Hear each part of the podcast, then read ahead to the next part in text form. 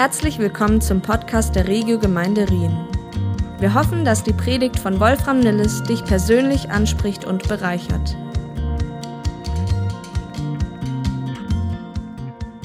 Wir machen Fortsetzung in unserer Serie. Ihr habt das in diesem kleinen Sermon Bumper, wie man es auch schön auf Deutsch sagt, äh, gesehen. Es geht um das spannende Leben von Josef, und zwar dem Josef aus dem Alten Testament. Und wir sind inzwischen bei Kapitel 41 angekommen. Also das hat nicht bei Null angefangen.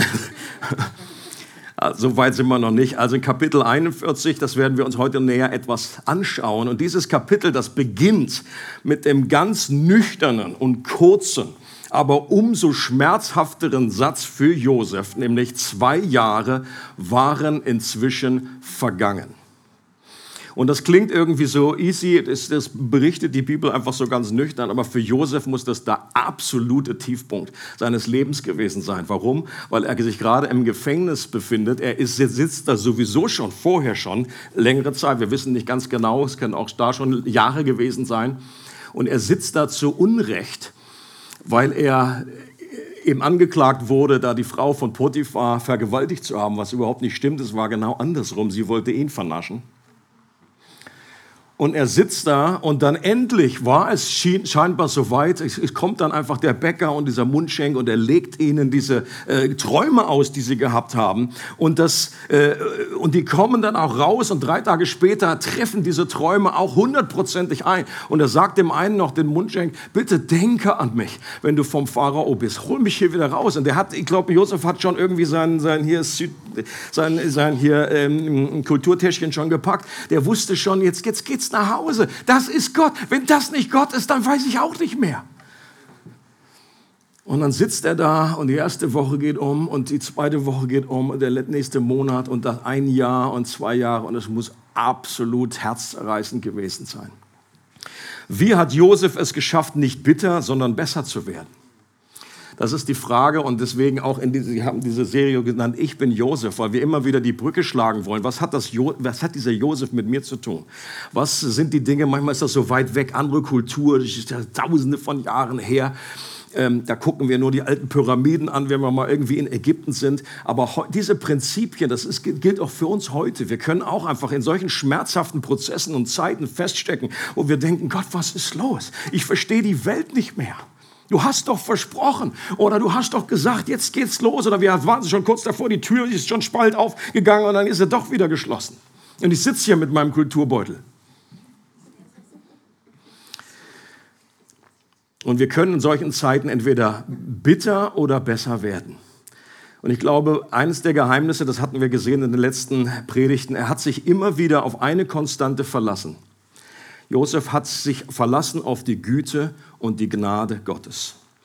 Josef hat, war überzeugt, dass in allen Höhen und Tiefen, dass er daran festgehalten hat, dass Gott mit ihm ist. Und das wird auch immer wieder gesagt, durch die ganze Bibel durch.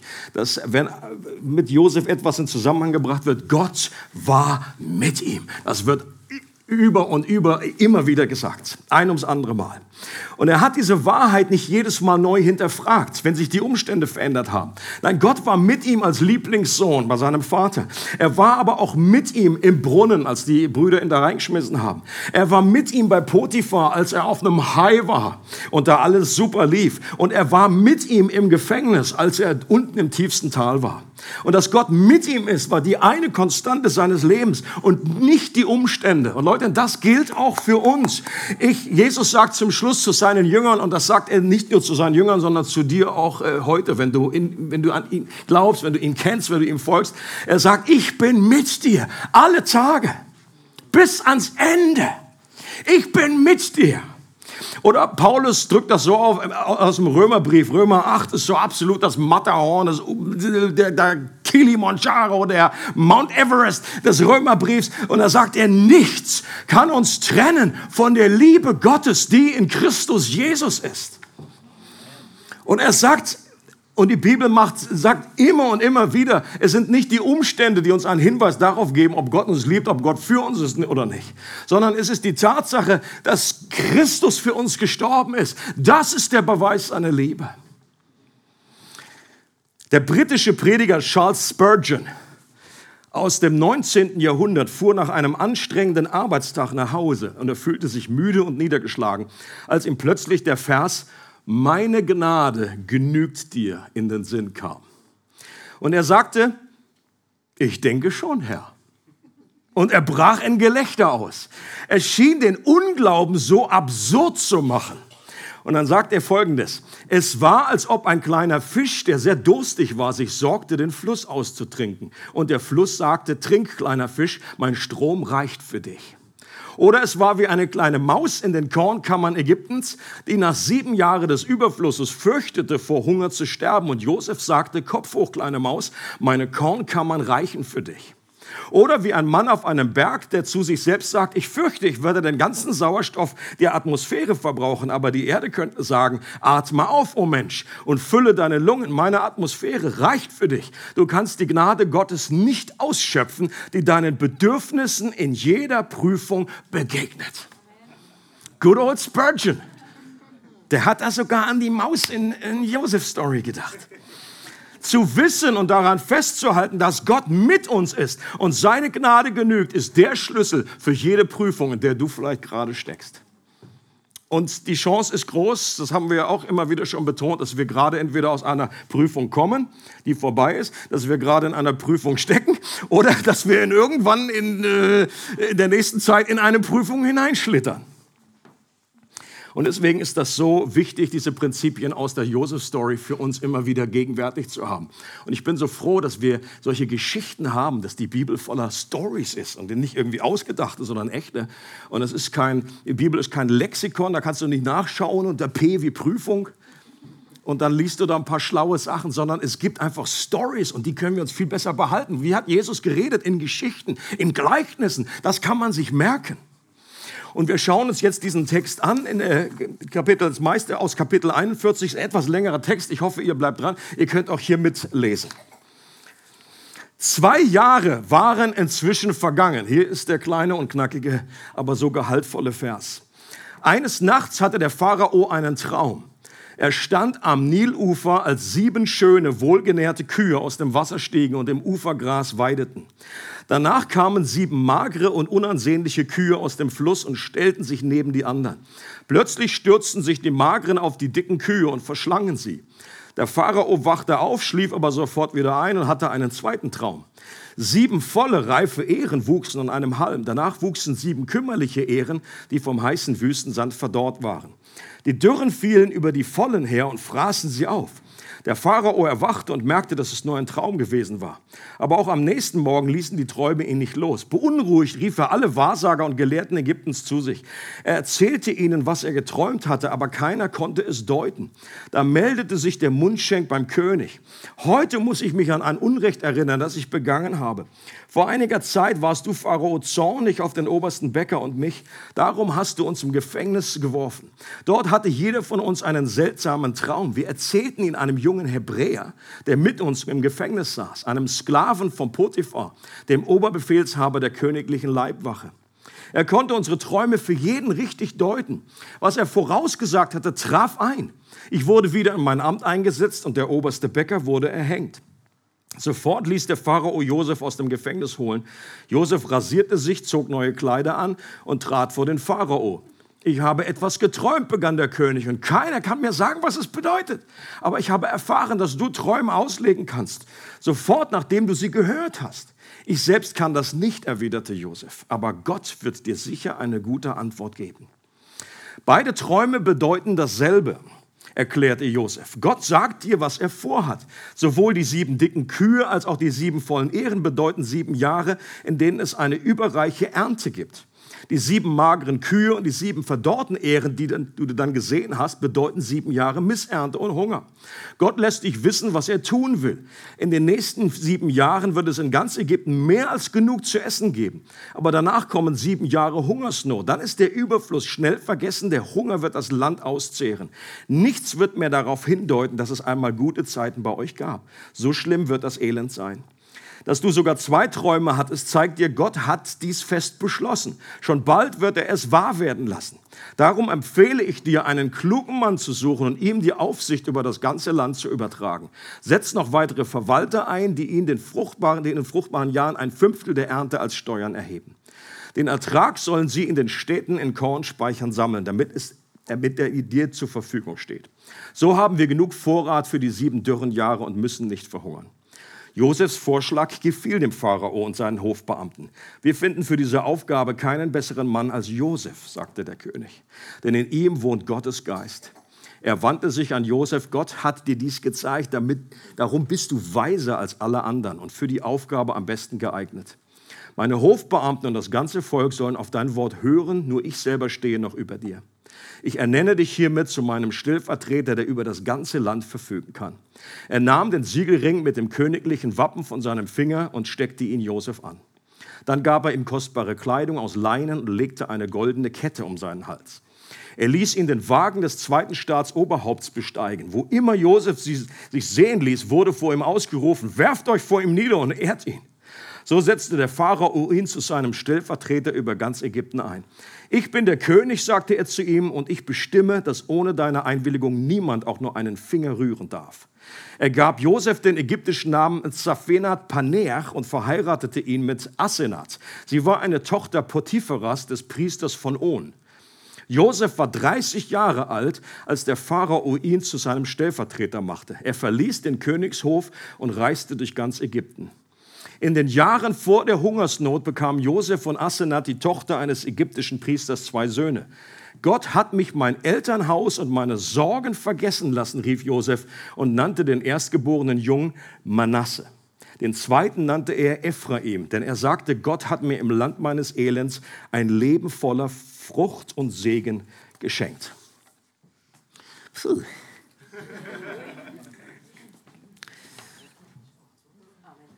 Amen. Nil und sein Wasserstand, habe ich gelesen, war für die Bewohner Ägyptens von existenzieller Bedeutung. Gut, das muss man nicht gelesen haben, das war vorher schon klar. Was für mich nicht so ganz klar war, war eine der Aufgaben des Pharaos, war es, Aufzeichnungen über den Wasserstand zum Nil zu führen weil das im Zusammenhang war, gab einen eigenen Gott, der, der Gott des Nils, äh, der da zuständig war und der Pharao als Vertreter, als Gottesperson auf dieser Erde, der war dafür zuständig, weil da war, hing alles irgendwie an diesem Scharnier, ob das gut geht oder weniger gut geht. Und es war also kein Wunder, dass seine Träume ihn beunruhigten, besonders dann, wenn sie etwas mit dem Nil zu tun hatten. Dir kamen diese Kühe aus dem Nil, sofort irgendwie, oh, da war er etwas sein Geist war voller Unruhe, heißt es. Und Träume wurden damals oft als Botschaften der Götter verstanden. Ab dem, zweiten, äh, ab dem Jahr 2000 vor Christus, das war so ungefähr die Zeit des Mittleren Reiches in Ägypten, beschäftigt sich die ägyptische Literatur sehr viel mit Träumen und es gibt sogar äh, wie Traumdeutungsbücher. Man hat gefunden einen, der äh, heißt Chester Beatty Papyrus, Nummer drei aus der 19. Dynastie, damit ihr das einfach auch mal wisst. Das ist eine Sammlung von Traumomen. Und da steht zum Beispiel drin, also gewisse Bilder, also wenn man eine Katze, eine große Katze sieht im Traum, dann ist das ein gutes Zeichen. Dann bedeutet das, dass es eine große Ernte geben wird. Schau einfach so eine fette, vollgefressene Katze. Kann ich mir sehr gut vorstellen. Garfield, genau. Garfield, der alte Ägypter. Es steht aber auch drin, sieht ein Mann sein Gesicht in einem Spiegel, ist das ein schlechtes Omen. Es bedeutet eine andere Ehefrau. Ein Zwerg in einem Traum zu sehen, deutete auf die Tragödie hin, dass die Lebenszeit halbiert wurde. Also hat jeder gehofft, dass er Katzen sieht und keine Zwerge. Aber all diese Bücher und Papyri haben alles nichts geholfen, weil der Pharao er gesagt, okay, in meinem Traum ist weder Zwerg noch Spiegel noch Katze und irgendwie hat wahrscheinlich alles durchgeguckt. Das hilft mir alles nicht. Er schickt im ganzen Land einfach Boten umher und sagt, ihr sammelt mir aus allen Ecken die Wahrsager und die halt irgendwie was mit Traumdeutung zu tun haben. Ich brauche Hilfe. Was sollen diese Träume bedeuten? aber kein einziger konnte die Träume deuten. Und während ein Traumdeuter nach dem anderen scheiterte, wird der Mundschenk immer blasser. Der war ja wahrscheinlich in seiner Nähe und er hat das mitbekommen. Da kommt einer nach dem anderen raus und sagt, ey, keine Ahnung, keine Ahnung, kannst du mal von der Katze träumen. Und plötzlich schlägt sein schlechtes Gewissen bei ihm an. Es schlägt, das pocht so laut, wahrscheinlich hat er irgendwie den Kelch nicht mehr ihm richtig geben können vor lauter. Ich hätte da noch die Geschichte. Und dann fängt er an, ihm das zu beichten, was er mit Josef im Gefängnis erlebt hat, dass der Träume deuten konnte und sich das genau so ereignet hat. Und dass er ihn einfach im Gefängnis hat weiter schmoren lassen, ohne ihn rauszuholen. Und Josef und dann ließ Pharao den Josef sofort aus dem Kerker holen.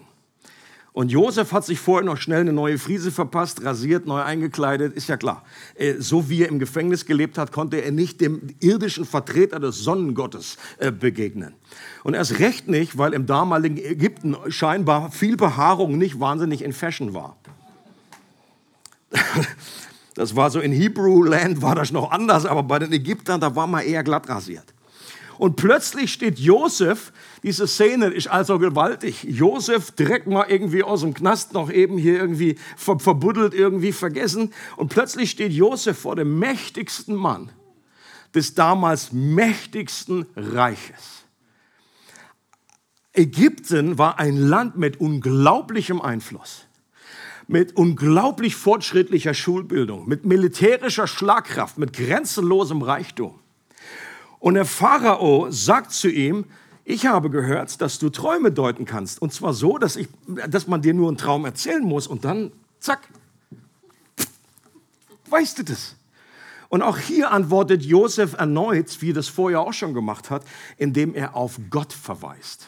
Er hätte ja sagen können, ja, yep, genau, Pharao, that's a good point. Vielleicht wäre auch eine gute Idee gewesen, hat Josef sich gedacht, meine Güte, soll ich Gott überhaupt erwähnen? Wer gesucht? Das ist, oder damals gut, ich meine, die hatten sowieso eine Million Götter, da fällt ein anderer auch nicht auf, ja. Aber er hätte auch sehr irgendwie auf sich selber verweisen können und sagen, ja, genau, das habe ich, diese Gabe. Und irgendwie hoffen, dass er dadurch besser irgendwie rauskommt aus dieser ganzen Nummer und freigelassen wird. Und er sagt, ich kann das nicht. Von mir aus kann ich das nicht, aber Gott kann. Und hier auch etwas wieder so ein Lernmoment, wo wir erleben können, immer wieder auf Gott zu weisen, Gott zu verweisen. Nicht übertrieben, auch das andere Extrem gibt es ja auch, dass Christen immer so, oh, das war so super und Leute sagen, das war nicht ich, das war nicht ich, das war der Herr, war der Herr. War der Herr, hast super gespielt hier, Schlagzeug. Nein, war ich nicht, war der Herr, war der Herr. Die richtige Antwort an der Stelle war ja so super, war es jetzt auch wieder nicht.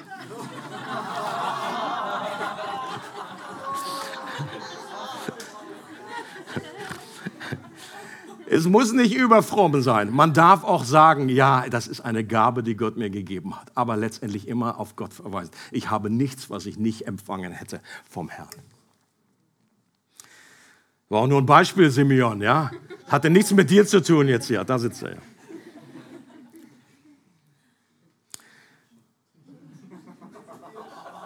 Ich kann nicht, aber Gott kann. Interessant ist, dass hier im, im Text, im hebräischen Text steht das Wort Shalom. Er sagt, Gott kann und er wird dir antworten, und zwar eine Antwort, die dir Frieden bringt, die dir Shalom bringt. Und nachdem Josef die Träume gehört hat, konnte er sie tatsächlich direkt auslegen und das offenbar mit einer Autorität, das kann man so irgendwie rauslesen aus diesem Text. Äh, das irgendwie stand Josef da mit einem Rückgrat, und einer Autorität, weil er irgendwie wusste, das ist jetzt hier ein entscheidender Moment. Ich habe jetzt lang genug gebrutzelt, ich war jetzt lang genug geläutert worden, ich bin jetzt lang genug einfach erhitzt worden und dem war wahrscheinlich auch völlig wurscht. Der war einfach jetzt völlig egal, wer du da bist, Pharao, keine Ahnung.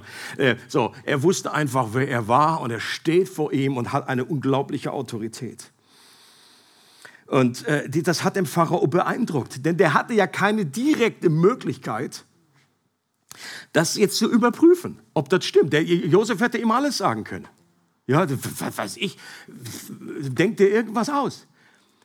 Das kommen jetzt sieben fette Jahre, fette Garfield-Jahre oder Kuhjahre. Und dann, nach diesen sieben Jahren, gibt es sieben Jahre Hungersnot. Und dass Gott das, denselben Traum zweimal ankündigt durch unterschiedliche Varianten, bedeutet, dass es bei Gott fest beschlossene Sache ist und das Ganze unmittelbar bevorsteht. Ich glaube, es gibt einen Unterschied, dass Gott manchmal Verheißungen gibt, die sind einfach abhängig, die sind an Bedingungen, Bedingungen geknüpft. Die sind einfach, Gott sagt, das ist possible, das ist möglich. Aber dann gibt es eben auch, wenn Gott schwört in seinem, in seinem Segen, er schwört, es ist fest beschlossen, da kannst du das nicht mehr umdrehen, das kann, ist nicht äh, diskutierbar, das wird so eintreffen. Und interessant ist, dass Pharao Josef glaubt, ohne direkte Beweise, eher auf der Grundlage einer inneren Überzeugung. Und das ist auch vergleichbar mit der Art und Weise, wie Menschen zum Glauben kommen. Erinnere dich mal selber daran, wie du zum Glauben gekommen bist. Und irgendwie sind das ja auch diese, wenn, wenn, wenn das Evangelium erzählt wird, dass zum Beispiel Jesus gestorben ist am Kreuz vor 2000 Jahren für dich, dann ist das, das kannst du nicht beweisen. Okay? Dass er wieder auferstanden ist, da gibt es gute Hinweise darauf, dass das passiert ist. Aber du kannst es niemandem beweisen. Dass er in den Himmel gefahren ist, dass er jetzt zu Rechten Gottes sitzt, dass er dich liebt, dass er für dich ist, dass er hinter den Kulissen diese ganze Welt regiert und dass er eines Tages wiederkommen wird. Das kannst du nicht beweisen. Aber du hast eine innere Überzeugung bekommen, eine Gewissheit. Es ist der Geist Gottes, der deinem Geist Zeugnis gibt dass Gott real ist. Und dann kannst du an den Punkt kommen, dass du sagst, ich weiß, dass ich weiß, dass ich weiß. Und jemand fragt dich vielleicht, deine Nachbarn oder deine Geschwister aus deiner Familie, ja bitte, wieso weißt du das? Kannst du mir das mal beweisen? Und du sagst, nee, kann ich nicht. Und Leute, so wird es immer gehen. Und ich glaube, manchmal sind wir an der Stelle, sind wir selber wie gehemmt oder äh, vielleicht bist du hier und, und wünschst dir diesen Beweis, bevor du glauben kannst. Aber so wird es nie funktionieren. Ich glaube, es gibt genügend Hinweise, um eine gewisse Sicherheit zu haben, dass das nicht völlig aus der Luft gegriffen ist, dass das völlig irgendwie so ein Schritt ins Ungewisse ist. Aber es wird nie völlig so überzeugend sein, dass du ganz wasserdichte Beweise hast. Das, das schließt Glauben aus. Und deswegen sollten wir selber auch nicht diese, äh, irgendwie diese Hemmung haben, wenn wir anderen Menschen vom Glauben erzählen. Wir hatten es heute im Worship davon, dass, es, äh, dass wir möchten, dass unsere Geschwister, unsere Familie, unser Nachbar, dass sie zum Glauben kommen. Und wir müssen denen nicht irgendwie alles irgendwie erzählen. Wie der Pharao, der hat das geglaubt, auch wenn er keinen Beweis hatte. Und Josef hörte bei der Deutung, der Träume nicht auf, sondern schiebt gleich noch ein paar sehr praktische Vorschläge nach. Das finde ich eben auch bezeichnend. Er hätte ja da aufhören können und sagen, das ist so mal die Auslegung. Aber Josef war gerade im Flow und gesagt, du, wenn ich schon mal hier bin, wer weiß, ob ich dich noch mal sehe. Großer König, ich hätte da gleich einen Vorschlag. Und auch da ist irgendwie eine Kühnheit. Er hat ihm vorgeschlagen, was der Pharao in der Situation am besten tun soll. Schau dich nach einem verständigen und weisen Mann um und setz den über das ganze Land. Setz Aufseher in den verschiedenen Bezirken des Landes ein, erhebe die nächsten sieben Jahre 20 Prozent Steuer von allen Bewohnern und das Getreide soll in Speichern gesammelt werden für die sieben schlechten Jahre. Das ist doch mal ein cooler Vorschlag. Und ich kann mir vorstellen, dass der Pharao immer größere Augen bekam und sich fragte, wo sie den Kerl so lange versteckt haben. Aus welchem, unter welchem Stein ist denn der hergekrochen? Warum hat, hat mir bisher nichts, niemand was von dem erzählt? Warum saß der im Gefängnis? Warum weiß sein Gott etwas, das alle meine Götter nicht wissen? Oder meine Wahrsagepriester alle nicht hinbekommen? Und ich gehe davon aus, dass Josef seinen Lösungsvorschlag mit solch einer Kühnheit dem Pharao vortrug, weil er im Traum nicht daran dachte, dass er selbst ein Kandidat für diesen Job gewesen wäre. Also ich glaube nicht, das war jetzt nicht das Vorstellungsgespräch von Josef, so nach dem Motto irgendwie so hier so ein bisschen durch die Blume, so setzt seinen Mann ein über das ganze Land. Leute, das war nicht im entferntesten in seinem Sinn. Und es gab so vieles, was gegen Josef gesprochen hat. Er kommt gerade aus dem Knast. Er war der Vergewaltigung der Frau eines der höchsten Beamten des Pharaos angeklagt. Außerdem ist er noch immer ein Sklave und ist noch nicht mehr echter Ägypter. Der hat noch nicht mal einen anständigen Pass. Also ich glaube nicht, dass der im entferntesten dran gedacht hätte, dass jetzt vielleicht irgendwie sein Name fällt. Der war noch nicht mal auf der Liste. Aber der Pharao war verzweifelt genug, dass all das jetzt plötzlich keine Rolle mehr spielt, dass mir völlig wurscht wurde, herkommt, wo der war. Irgendwie. Ähm, der Pharao entdeckte das Gold in Josefs Charakter. Der hat da irgendwie was gespürt. Der hat da gemerkt, das ist ein heiliger Moment hier. Und das Gold, das über die letzten Jahre in diesem Josef geläutert wurde und gereinigt wurde. Es gibt Leute, die haben einfach, äh, fällt mir nur gerade ein, Nelson Mandela, ich glaube, es ist ein ähnliches Beispiel, der so ein bisschen näher dran ist an uns. Ich glaube, äh, viele Leute berichten, dass das einfach, wenn die in seine Gegenwart kamen, dann war da einfach eine Würde und eine, eine da war, die, die haben einfach gespürt, da ist ein Mensch, der etwas erlebt hat. Und das kam auch, wie bei Josef, über Jahre lang, dass der im Knast saß. Und wofür saß der im Knast? Dafür, dass der einfach wollte, dass mal irgendwie das Apartheid-System abgeschafft wird. Das war ja irgendwie ähnlich Banane wie bei Josef. Und dass es einfach solche Menschen gibt, wo man einfach merkt, diese Gravitas, eine Herrlichkeit, eine Schwere auf ihnen im positiven Sinn.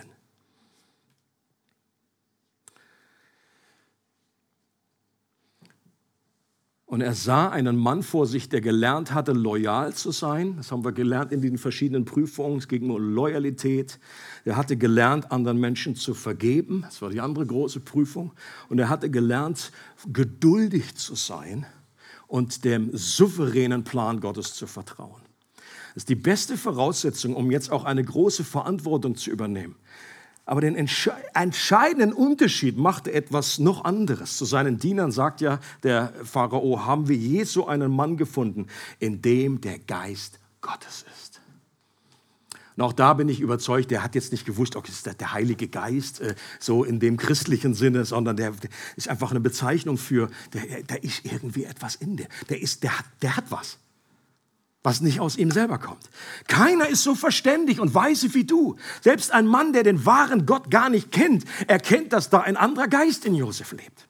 Josef hatte eine himmlische Autorität vor einem Mann, der damals die größte irdische Autorität hatte, die es gab. Und da treffen einfach zwei Welten aufeinander. Hier war Pharao, von dem jeder sich hinschmeißen musste, ob er wollte oder nicht. Der war der Vertreter des Sonnengottes Ra. Er ist der große Big Mac. Und da kommt dann irgendwie Josef irgendwie aus dem Knast gerade. Gerade noch eine neue Friese. Irgendwie hat sie ein bisschen Deo und dann stehen die gegenüber. Und die Ironie der Geschichte ist, aus Gottes Augen, wer ist der wahre Big Mac? Wer ist der Große in Gottes Augen? Mose erwähnt den Namen vom Pharao noch nicht mal. Ich glaube nicht, dass das Zufall ist. Ich glaube schon, dass er den wusste. Aber Mose kannte sich übrigens aus in Ägypten. Und, äh, aber er sagt, spielt jetzt überhaupt gar keine Rolle. Hier geht es einfach um wahre Größe in den Augen Gottes. Josef ist der wahre König. In ihm steckt der Heilige Geist. Und auch wir haben den Geist Gottes in uns. Und das ist kein Geist der Furchtsamkeit, sondern der Kraft, der Liebe und der Besonnenheit. Wenn du an Jesus glaubst, lebt dieser Geist in dir. Ein Geist der Kraft, der Liebe und der Besonnenheit. Es gibt einfach so eine interessante Parallele äh, von dem, was Jesus zu seinen Jüngern damals sagt. Ich glaube, das ist etwas, was wir auch in Zukunft, äh, manchmal, wenn wir das lesen, denken, boah, das war nur für die zwölf oder für die ersten Jünger, das war in der Vergangenheit oder nur so extreme äh, missionarische Situation. Ich glaube, dass wir das mehr und mehr erleben werden, auch bei uns. Und das wünsche ich mir persönlich auch für mein Leben, auch äh, äh, in unterschiedlichen Levels. Und zwar sagt Jesus, man wird euch um meinetwillen vor Machthaber und Könige führen. Das ist ja ein bisschen ähnlich, was, was Josef auch erlebt hat. Steht da plötzlich vor dem König. Und ihr sollt vor ihnen und vor allen Völkern meine Zeugen sein. Wenn man euch vor Gericht stellt, dann macht euch keine Sorgen, wie ihr reden und was ihr sagen sollt. Denn wenn es soweit ist, wird euch eingegeben, was ihr sagen müsst. Nicht ihr seid es, die dann reden, sondern der Geist eures Vaters wird durch euch reden. Und Leute, da habe ich schon so viele Beispiele gelesen, irgendwie in der Kirchengeschichte. Aber auch hier geht es darum, rechnen wir damit, dass sowas auch heute noch passieren muss. Du musst nicht gerade für den Bundeskanzler da, äh, Bundespräsidenten einfach, äh, das, das ist nicht der Punkt. Das reicht vielleicht auch schon der eigene Chef oder so. Hm. dass du in Situationen kommst, wo du vielleicht einfach auch dann bewusst darauf verzichtest. Ich glaube, das, was Jesus hier sagt, schließt nicht aus, dass wir uns gut vorbereiten oder dass wir auch irgendwie jetzt nicht völlig da ahnungslos irgendwie reingehen. Das ist nicht der Punkt. Aber dass wir uns nicht komplett darauf verlassen und glauben, dass der Geist Gottes uns eine Weisheit gibt in so einer Situation, die wirklich, wo wir hinterher denken, meine Güte, wo kommt das denn bitte her? Das wusste ich jetzt, das wusste ich selber vorher nicht. Das ist ja super. Äh, oder dass du auch Traum, Traum vorher bekommst. Oder Leute, lass uns mit diesem übernatürlichen Bereich rechnen, auch heute noch. Und der Pharao sagt zu Josef, was du gesagt hast, dein Vorschlag, den finde ich absolut super. Und ich habe auch schon einen passenden Kandidaten dafür gefunden. Und Josef, im Ernst? Und Pharao so, du! äh, möchte ich gerne wissen, wie einfach sich sein Gesicht einfach mal so kurz irgendwie auf äh, Facebook. Und er sagt, wir machen Folgendes. Du wirst über mein ganzes Haus und Land regieren und alle werden das tun, was du sagst. Du bist nur mir allein unterstellt. Ich gebe dir meinen Siegelring, das war damals die Platin-Visakarte. Mit der ging alles. Der brauchte das nur in Ton oder in Wachs hineinzustempeln und die ganze Autorität und die ganzen Ressourcen Ägyptens lagen ihm zu Füßen. Und äh, ich kleide dich in edle Gewänder. Ich schenke dir eine goldene Halskette. Du wirst in einer Kutsche direkt hinter meiner Kutsche fahren und alle Menschen werden dir zujubeln und dich ehren. Ich bin der Pharao, aber du bist meine rechte Hand, mein Visier. Und ohne deine Zustimmung soll niemand im ganzen Land, äh, im äh, Elberfelder heißt es, seine Hand oder seinen Fuß erheben. Ich glaube, dass das jetzt etwas bildlich gemeint ist. Also da hat man schon einen Fuß heben können, ohne dass es er Josef wusste. Es geht einfach darum, du wirst nichts Gescheites hier anstellen können. Du wirst nichts bewegen können ohne Josefs Zustimmung. Ich gebe dir heute einen neuen Namen, Zafenat Paneach, was wohl so viel heißt wie Gott spricht und erlebt. Leute, die Namen haben in der Bibel ja einfach viel größere Bedeutung, das haben wir schon mitbekommen. Und deswegen hat er auch hier ein kleiner Hinweis, dass der Pharao etwas gesehen hat. Gott lebt, Gott ist lebendig. Vielleicht meine Götter, da weiß ich nicht genau, ob die so leben, aber dieser Gott, der lebt, der spricht. Das ist kein Holzblock, der kann kommunizieren. Der war, der war überwältigt. Und ich gebe dir außerdem eine Frau aus einer angesehenen Priesterfamilie. Und ich gebe dir noch ein Haus und ich gebe dir ein Auto und alles Mögliche. Ja, bestimmt war das so. Kutsche halt.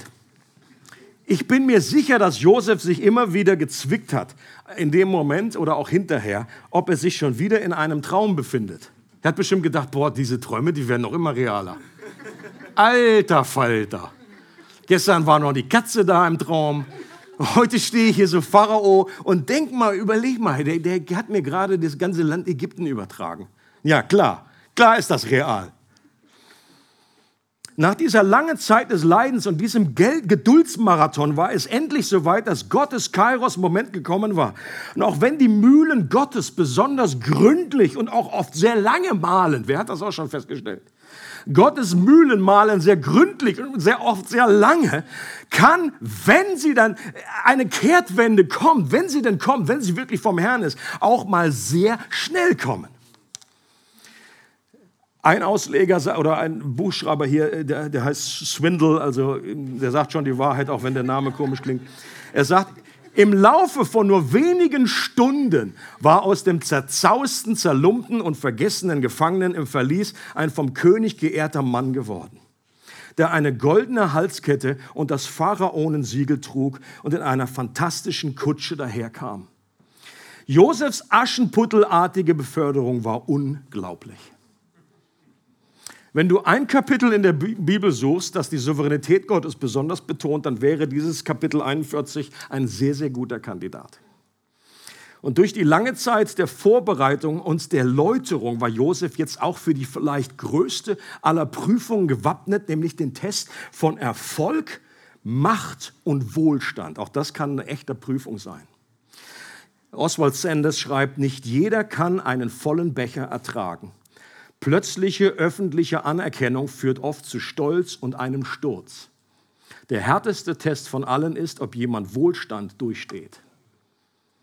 Und über die Zeit wird Josef auch verstanden haben, warum Gott ihn so intensive Charakter in ein so intensives Charakter-Bootcamp geschickt hat, weil er sonst bestimmt nach kurzer Zeit in dieser Position nicht mehr für Gott zu gebrauchen gewesen wäre. Ohne diese innere Festigkeit, die er in den letzten Jahren durch die schwierigen Zeiten erhalten hatte. Und von allen Bewohnern 20 Prozent des Getreides einzuziehen, wird ihm auch nicht nur Likes auf seinem Account gebracht haben. Da machst du dir richtig viel Freunde. Und du sagst, sieben Jahre lang gibst du mir ein Fünftel von dem, was du hast. Der normale Ägypter hat ja von dem Traum des Pharaos keine Ahnung gehabt. Das war etwas schwer nachzuvollziehen, warum jetzt das ganze Land ausgerechnet einem hebräischen Ex-Sklaven dienen soll, der die letzten Jahre wegen Vergewaltigung im Knast gesessen hat. Hallo? Wo sind wir hier gelandet? In einer schwachen Stunde muss es auch eine unglaubliche Versuchung für Josef gewesen sein, zum Beispiel mit der Frau von Potiphar und dem Mundschenk noch mein Teechen zu trinken. Und hinterher noch ein Hündchen zu rupfen. Weil jetzt waren beide plötzlich ihm unterstellt. Und wie einfach wie wäre das gewesen für Josef, dem also das richtig zurückzuzahlen. Ich bin davon überzeugt, dass Josef auf diese Sprengfallen vorbereitet war und ihnen aus dem Weg ging. Und das sehen wir dann eben auch später in der Art und Weise, wie er mit seinen Brüdern umgeht. Das wird auch daran deutlich, welche Namen er seinen beiden Söhnen gibt. Seinen ersten Sohn nennt er Manasse und das heißt, der vergessen lässt. Und auch hier sind die Namen wieder wichtig. Weil Gott mich meine Mühen und auch das Haus meines Vaters hat vergessen lassen. Und ich glaube nicht, dass das bedeutet, dass Josef überhaupt nicht mehr an seine Familie dachte, aber er dachte nicht mehr an dieses Übel, an dieses, diese Ungerechtigkeit in derselben Art und Weise, wie er ursprünglich daran gedacht hatte. Diese Vergangenheit hat ihn nicht mehr festgehalten. Sie hat ihn nicht mehr gefangen genommen. Er konnte jetzt mit, mit, in, durch die Vergebung, er konnte versöhnt leben und daran zurückdenken, an das Gute. Und sein zweiter Sohn hieß Ephraim, das heißt Fruchtland oder sogar doppelte Frucht, Weideland. Denn Josef sagt, denn Gott hat mich fruchtbar gemacht im Land meines Elends. Und ich glaube, Manasse steht für das, was Gott in Josef getan, in Josef getan und Ephraim steht für das, was Gott durch Josef getan hat. Da war ein Werk, was Gott in seinem Charakter, in seiner Person getan hat, dass er versöhnt war mit der Vergangenheit, dass er nicht mehr gefangen war von all den Verletzungen, von all den Dingen und dass er jetzt auch wieder in seine Berufung hineinkommen konnte, wo er vorher festgesteckt hat und nichts machen konnte, einfach im Knast war äh, und, und überhaupt nicht das erfüllen erfüllen konnte und jetzt aber Fruchtbarkeit. Und an der Stelle, glaube ich, ist eben auch die Ermutigung für uns heute Morgen, für dich und für mich. Ich glaube, dass Gott auch uns heute Morgen noch Mut machen möchte, dass egal wie schlimm unsere Vergangenheit auch war, wir mit unserer Vergangenheit versöhnt werden können. Wenn wir Gott vertrauen und uns seiner Führung überlassen. Und die Josef-Story gibt uns einen klaren Hinweis, dass das nicht über Nacht geht, sondern dass das längere Zeit dauern kann, dass das Jahre dauern kann. Aber es kann der Moment kommen, wo auch dieser Manasse-Moment in dein Leben kommt und du zurückschaust und sagst, jetzt bin ich frei und ich bin versöhnt mit meiner Vergangenheit. Und er will uns auch Mut machen, wenn wir uns so fühlen, als wenn wir geistlich gesehen in einem Kerker sitzen, in einem Knast sitzen und wir irgendwie gefangen sind durch die Umstände und sich da scheinbar nichts bewegt, unser Leben alles andere als fruchtbar aussieht, dass wir nicht aufgeben, weil eines Tages der Zeitpunkt kommen kann und er kann dann auch plötzlich kommen, an dem uns auch ein Ephraim geboren wird und ein neues Kapitel aufgeschlagen wird und wir aus unserem Kerker kommen und dann auch erkennen, wie wichtig diese Zeit der Vorbereitung war. Der Moment, als Josef an nur einem Tag, oder ich, sorry, ich werde das überspringen, diesen, diesen Part.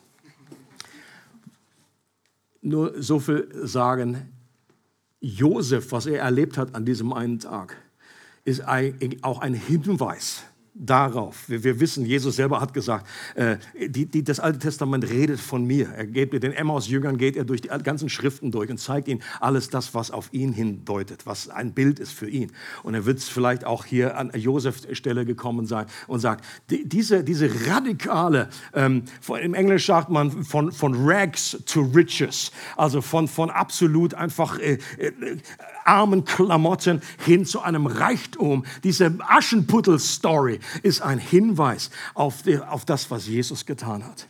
Dass er sich erniedrigt hat und dass er hat das freiwillig getan, dass Jesus aus dem Himmel gekommen ist, dass er sich erniedrigt hat, dass er, äh, dass er äh, verurteilt wurde äh, und dann noch keinen normalen Tod gestorben, sondern den Tod am Kreuz. Das war der demütigste, den man sich überhaupt je vorstellen kann. Der schmerzhafteste und demütigste, den wahrscheinlich in der ganzen Weltgeschichte gegeben hat. Dass Gott selber, der Schöpfer, sich einfach zum Opfer gemacht hat und am Kreuz elendig gelitten hat. Und dass er dann aber deswegen, so heißt es im Philipperbrief so schön, in diesem wahrscheinlich ältesten Hymnus, den die, das Neue Testament hat, und Gott hat ihn deswegen erhoben und hat ihm einen Namen gegeben über alle Namen. Das ist ein, kleines, ein kleiner Hinweis von Josef auf Jesus. Jesus ist der bessere und der ultimative Josef an dieser Stelle.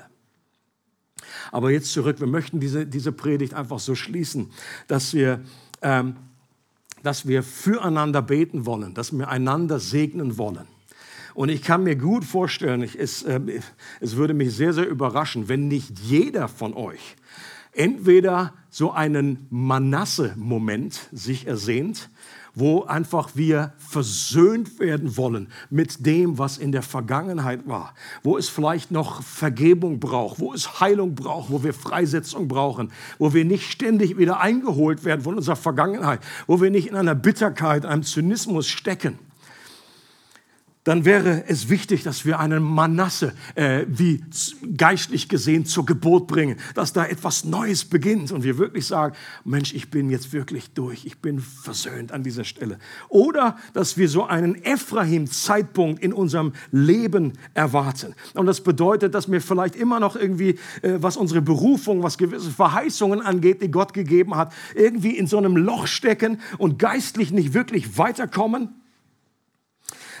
dass wir irgendwie uns eingeschränkt fühlen, dass wir einfach diese, leiden an dieser Unfruchtbarkeit unseres Lebens und dass wir auch hier füreinander beten können, dass wir Geduld bekommen, dass wir dranbleiben, dass wir uns nicht entmutigen lassen, dass Gott in der richtigen Zeit unser Leben so äh, steuern kann und einfach uns in einen Ort bringen, wie bei Josef, vielleicht völlig aus dem heiteren Himmel, wo er das nie irgendwie erahnen konnte und dass wir plötzlich an ein neues Kapitel unseres Lebens kommen. Und was wir machen möchten, sind zwei Gebetsstationen. Es gibt eine Manasse-Station und eine Ephraim-Station. Und vielleicht sagst du, ich brauche beides dann schließt das nichts aus, dass du irgendwie von einem zum anderen gehst, aber vielleicht äh, konzentriere dich einfach auf das, was dir mehr einfach vor Augen steht, was einfach eine größere Dringlichkeit hat. Also nochmal, das Manasse steht für vergessen können, versöhnt leben, mehr das, was Gott in dir tun möchte. Und Ephraim bedeutet eine neue Freiheit, eine neue Fruchtbarkeit, dass gewisse Verheißungen, die Gott äh, gegeben hat, dass sie irgendwann in Erfüllung kommen. Und äh, die Verheißung ist jetzt nicht von mir, was ich sage, ist nicht, wir beten beten jetzt einmal kurz und dann plumps gehst du mit zwei Kindern nach Hause. Oder dass jetzt sofort alles sich erledigt. Ich glaube, das wäre etwas über, überkandidiert, diese Verheißung. Vielleicht ist das so, dann preist dem Herrn. Aber vielleicht geht es einfach nur darum zu sagen, Gott kann uns in dieser Zwischenzeit des Wartens eine Hoffnung geben und wir können einander segnen. Und ich möchte jeden dazu einladen und ermutigen, sich eine Station auszusuchen, und zu kommen. Ich habe gebeten, dass das Gebetsteam, alle, die zum Gebetsteam gehören und auch alle, die im Lead-Team sind, die können hier einfach äh, mithelfen, die können segnend mithelfen. Ähm, und äh, du musst auch nicht groß erzählen, wo, was es jetzt geht. Da muss kein Seelenstrip, das ist jetzt eher an dieser Stelle. Ähm, es reicht aus, dass wir uns irgendwie wie zuordnen. Manasse auf dieser Seite, Ephraim auf dieser Seite. Und äh, das ist auch ganz gut, wenn wir nicht wissen, dann kann man auch reinreden, etwas prophetisch vielleicht reinreden. Und, und Gott soll einfach neu seine Ermutigung, seine Hoffnung, seinen Segen dir neu mitgeben. Und dass du auch, oder lass, bete dafür, dass der Geist Gottes neu ausgegossen wird in unsere Leben, denn er macht den Unterschied in unserem Leben. Amen. Und deswegen nehmt das gerne in Anspruch. Natürlich wird keiner genötigt, wenn du irgendwie gerne auf deinem Stuhl sitzen bleiben möchtest und dafür dich beten, ist völlig in Ordnung. Aber hier wird einfach Gelegenheit gegeben. Hier Manasse auf dieser Seite, hier Ephraim. Kommt doch gerne nach vorne. Lass uns gemeinsam als Family beten miteinander. Dass, dass wir in diesen Zeiten oder da, wo wir Prüfungen durcherleben, und da gibt es nicht einen, der das erlebt und der andere nicht. Wir haben alle unterschiedliche Levels äh, an, an, an Frustration und Enttäuschung in unserem Leben. Ähm, herzlich eingeladen dazu. Amen. Es freut uns, dass du heute zugehört hast. Für weitere Predigten, Informationen und Events besuche unsere Gemeindewebseite www.regiogemeinde.ch.